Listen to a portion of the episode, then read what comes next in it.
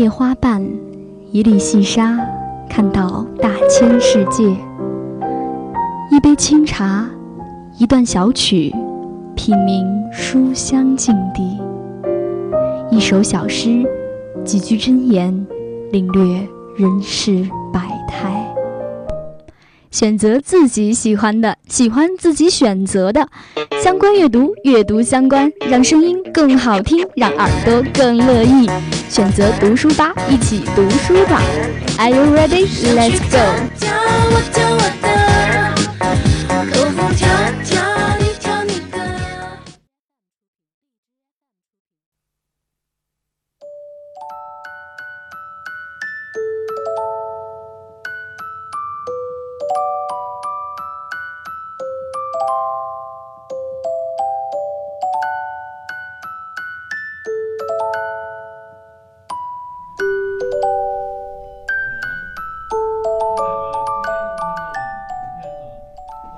各位听众，欢迎收听 FM 九十五点二浙江师范大学校园之声。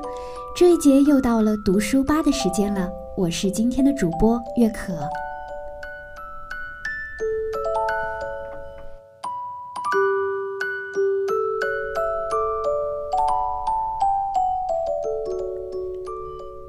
很多人都说眼睛是心灵的窗户，他们都在强调眼睛的重要性。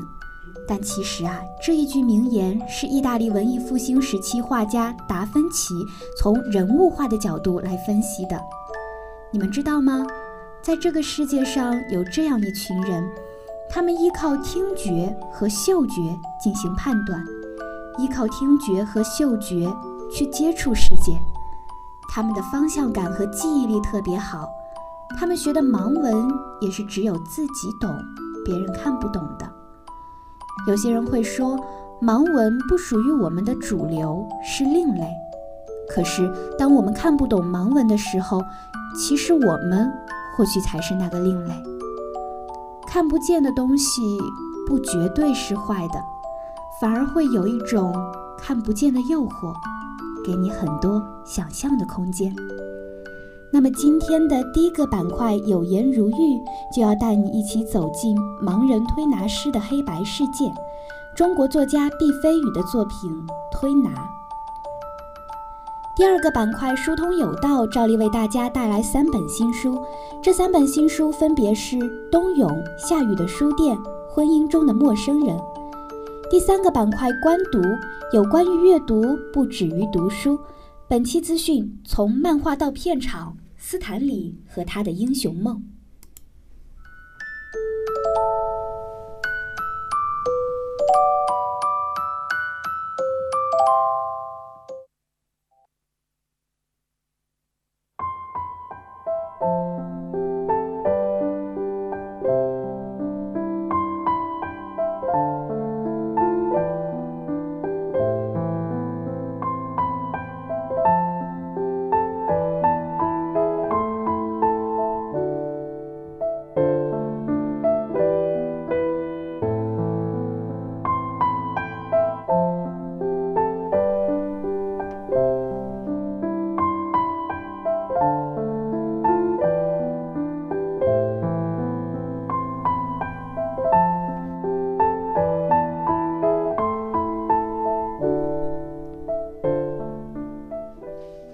首先进入今天的第一个板块“有颜如玉”，有颜如玉，玉玲珑，一看便知。本期读书吧给你带来一个盲人推拿师的黑白世界，中国作家毕飞宇的作品《推拿》，由人民文学出版社出版。这是一个盲人的世界，目光明亮的人借此窥见世界的另一重面相，一切都看不到。没有注视，没有目光的交流，只能靠声音、靠手、靠身体去感受、认知和表达。故事发生在世界上一个不起眼的小角落——南京沙宗奇推拿中心。这个不起眼的小角落，却是几位盲人推拿师的全部生活所在。至于推拿中心的名字，因为老板有两个，一个叫沙富明。一个叫张宗奇，于是起了个名字叫沙宗奇。要进入沙宗奇推拿中心的标准只有一个，就是手艺。沙宗奇推拿中心除去老板之外，还有七位盲人技师，他们各自有着自己的故事。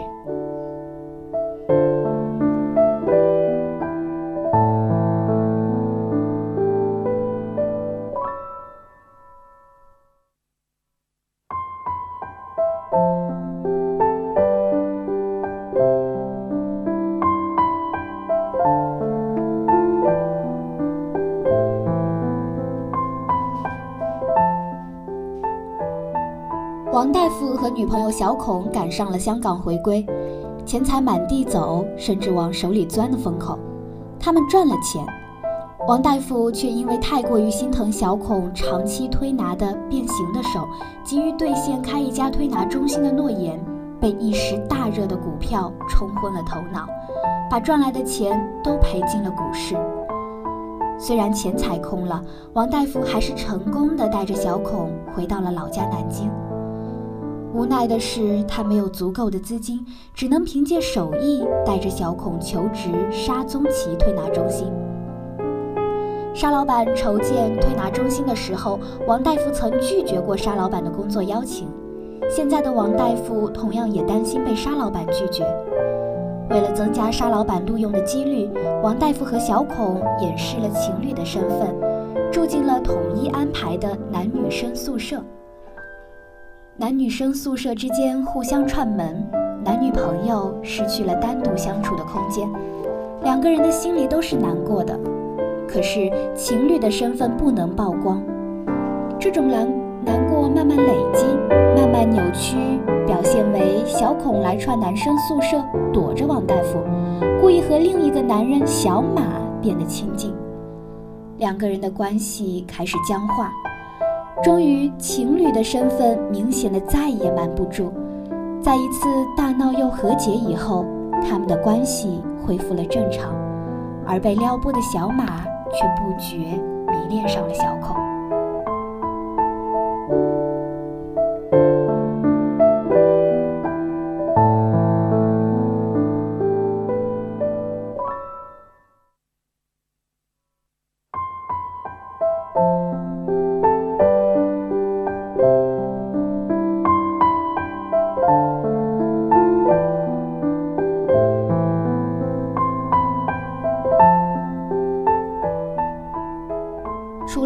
体上的残疾，盲人和普通人其实区别不大。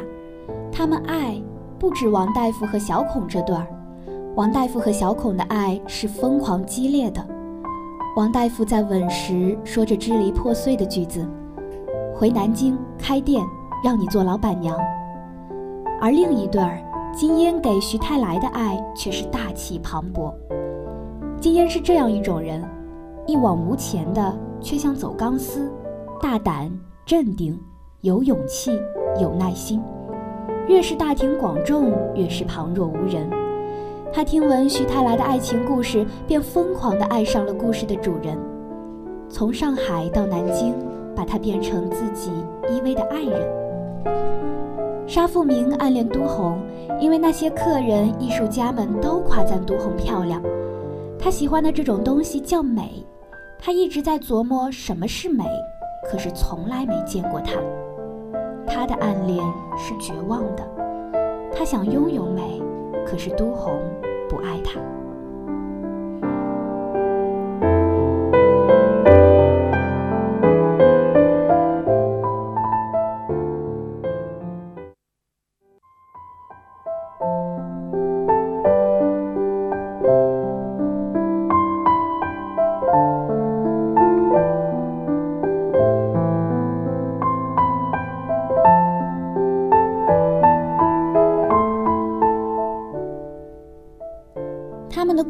有各自的百转千回，在健全的弟弟面前，王大夫觉得自己是多余的，他有愧，他替弟弟还赌债，带有满满的负罪感。小孔因为爱上了王大夫一样全盲的人，千方百计欺骗父母。徐太来因为浓重的苏北口音而自卑，直到一个陕西姑娘说她的口音好听。小马因为记忆深处童年对母亲的依恋，对小孔产生了无处安置的非分之想。都红始终存留着幼年登台表演对报答的深刻记忆，观众的伪善深深伤害了他。大拇指手骨断了之后，金烟的行为像极了当年的女主持人，让都红最终再一次出走。他们有着自己最独特的记忆，他们相互体谅，又不完全了解对方。小孔讨厌酒气，季婷婷默默接过原本顺到小孔的酒气冲天的老板。沙富明犯病晕倒的时候，朝夕相处，却没有一个人能说清楚他是怎么回事。他们懂得盲人的忌讳，懂得保持安全距离。他们也有瑰丽的想象。九岁的小马一直以为时间是一个穷途。被关在一块圆形玻璃的背后，九岁的小马同样错误地以为时间是一个红色的时针，每隔一秒就咔嗒一小步，像极了一个充满童心的孩子。金英幻想着一场隆重的婚姻，将中西式婚礼的利弊做了一个透彻的对比，把婚礼注意事项都想好了。他想起了洞房，他觉得它是春风荡漾的，却又是静水深流的。见首不见尾，他们看不见对方，用手触摸，想象爱人的模样。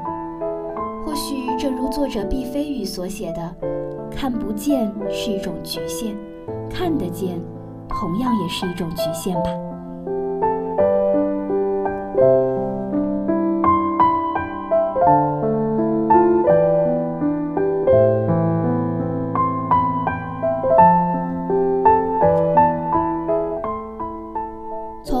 夫带着小孔来到沙宗奇推拿中心开始，盲人推拿师的世界也由此一点点向读者展开。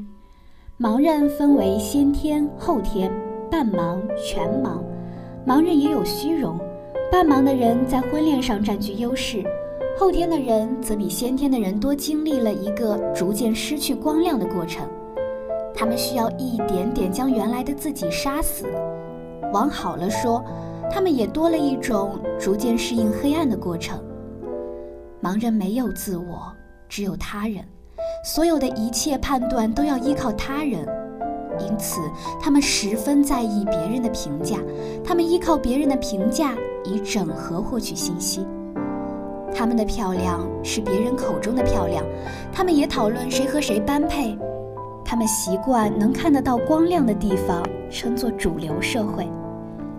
他们有弱势群体特有的自卑，有自卑后面带来的野心和斗志，还有因为先天缺陷所带来的敏感和细腻。他们像是总在戏谑地说：“都是瞎子，谁还看不见？”这是毕飞宇推拿的力道和琢磨点，也是书中最打动人的地方。盲人的世界从来没有亮过，所以他们的世界也从来没有黑过。他们就在我们身边，以最真实的姿态活着。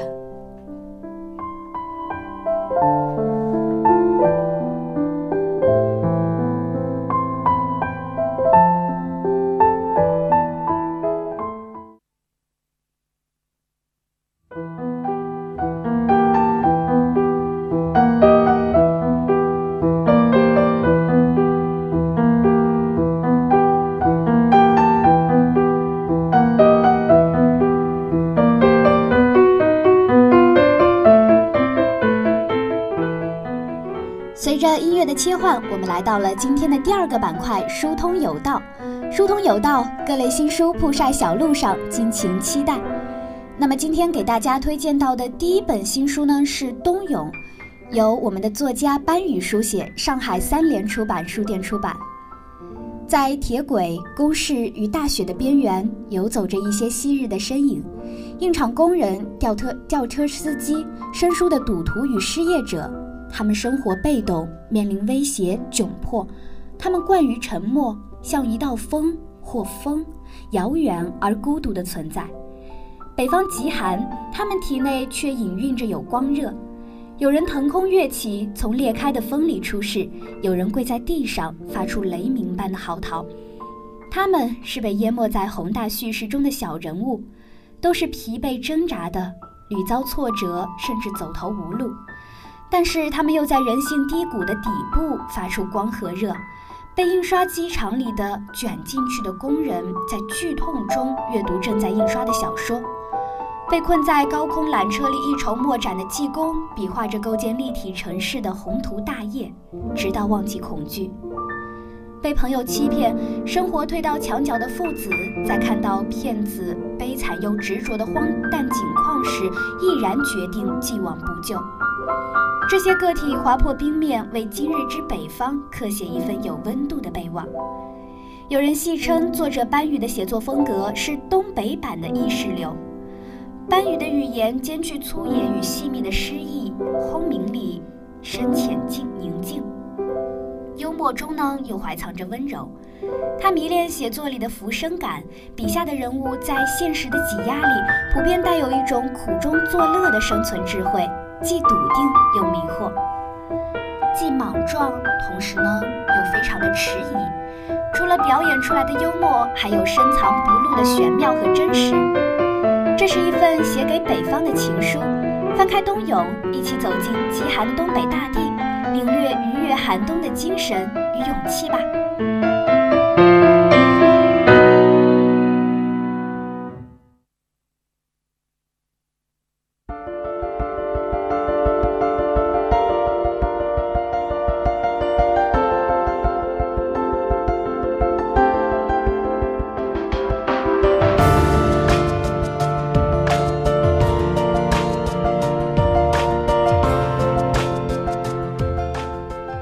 推荐到的第二本新书是《下雨的书店》，由日本作家日向理惠子书写，新星出版社出版。这是一间一直在下雨的书店，它用饱含着故事的雨水浇灌故事种子，使它成长为一本雨书。有趣的书、愉快的书、悲伤的书、不可思议的书，都可以在这里找到。不同的雨水浇灌出不同的故事，被悲伤浸染的雨水会浇灌出令人悲伤的故事。经历过喜悦的雨水呢，同时会浇灌出令人开心的故事。有的雨水还能编成每一句都像谜语一样具有神奇魔力的故事。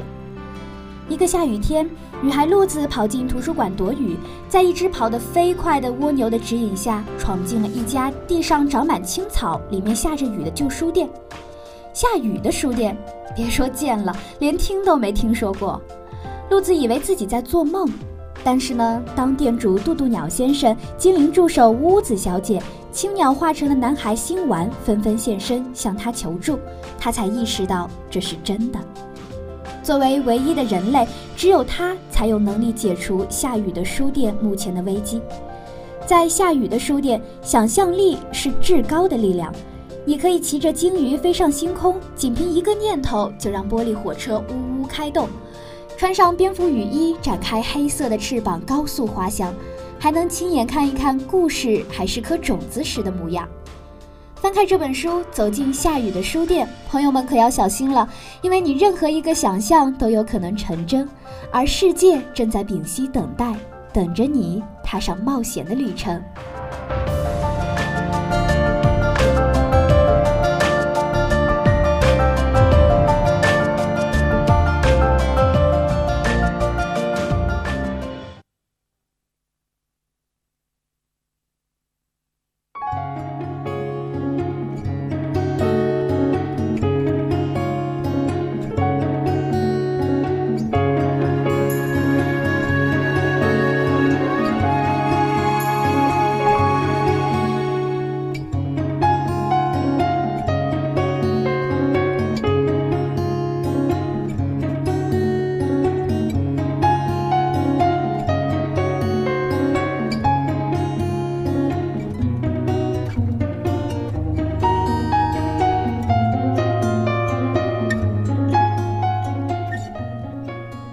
推荐到的第三本新书是《婚姻中的生活》，由塞尔维亚作者埃米尔·库斯图里卡书写，浙江文艺出版社出版。《婚姻中的陌生人》是一部与电影作品息息相关的小说集。小说集收录了六篇中短篇小说，其中有多么不幸，最终你会亲身感受到。奥运冠军，渡起灵魂之门，在蛇的怀抱里，还有就是今天要提到的婚姻中的陌生人。这六篇小说集中于巴尔干年轻人在动荡的社会中生活和成长的经历，围绕他们的旅行、冒险、家庭、爱情等人生主题展开。其中，多么不幸讲述了一个总是被父亲忘记生日，并且热爱和鱼讲话的少年的故事。最终，你会亲身感受到，是围绕着一个喜欢思考哲学问题的十三岁少年和他争吵不休的父母展开的一系列令人啼笑皆非的趣事。杜琪灵魂之门的十岁主人公认为读书是一种酷刑，并图并提出了“人不读书会死吗”这样深刻的问题。在蛇的怀抱里，以寓言的方式讲述了一个送奶工交织于战争、爱情和生死之间的三段奇遇。它同时也是库斯图里卡最新执导的影片《牛奶配送员的奇幻人生》的原著小说。作者库斯图里卡不仅是一位电影艺术家、音乐家、编剧，他还热衷于文学创作。他在影片拍摄前常常是先有一个故事。而库斯图里卡电影中的经典元素都可以在他的小说中找到：蒙太奇式的场景转换，充满灵性会说话的动物，冒险的疯狂经历，随时被战争打断的生活，浪漫热烈的爱情。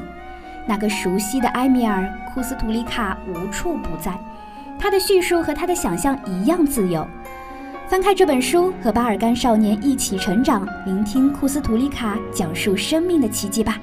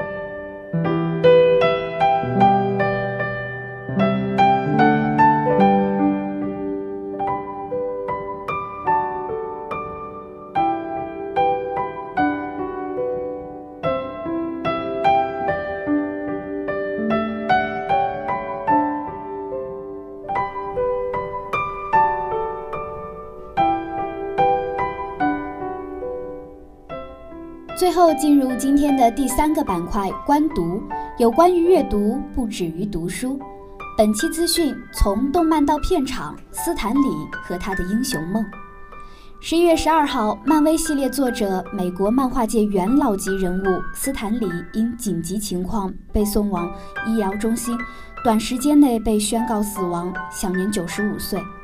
他以惊人的才华创造出钢铁侠、蜘蛛侠、X 战警、雷神、黑豹、神奇四侠等超级英雄，也全程参与了漫威从濒临破产到成为超级英雄之王的复兴。漫威官网引用了一段斯坦利曾说过的话来缅怀这位漫画巨人：“我曾经感到尴尬，因为自己只是个漫画作家，而别人能建造大桥或行医救人。”后来我开始意识到，娱乐是人们生活中最重要的事情之一。没有了娱乐，他们可能会深深陷入困境。我觉得，如果你能娱乐别人，那你就是在做好事。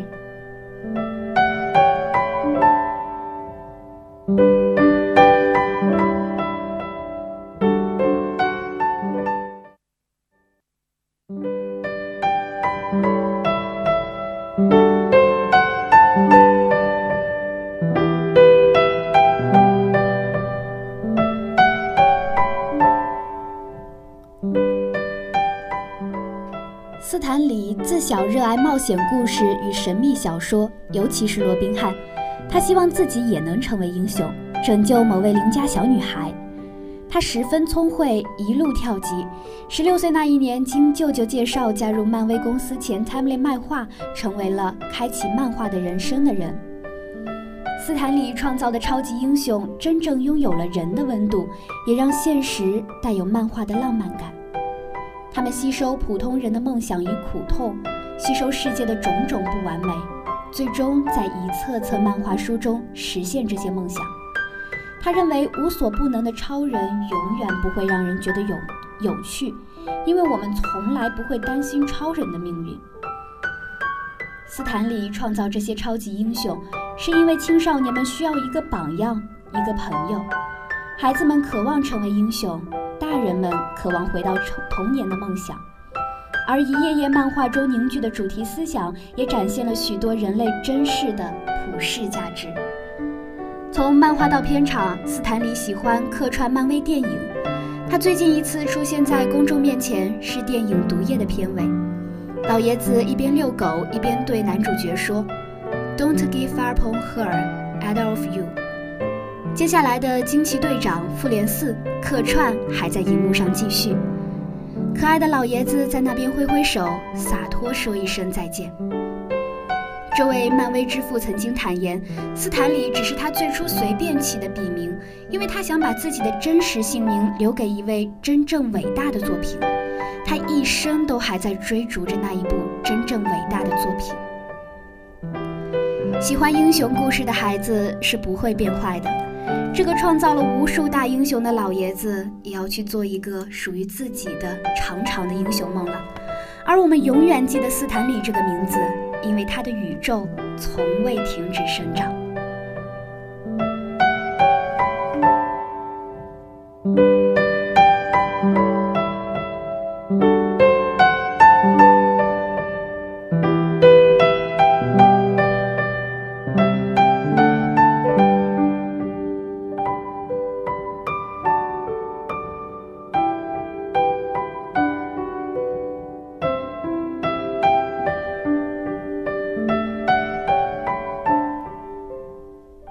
节目的最后，我们一起来回顾一下本期读书吧的主要内容吧。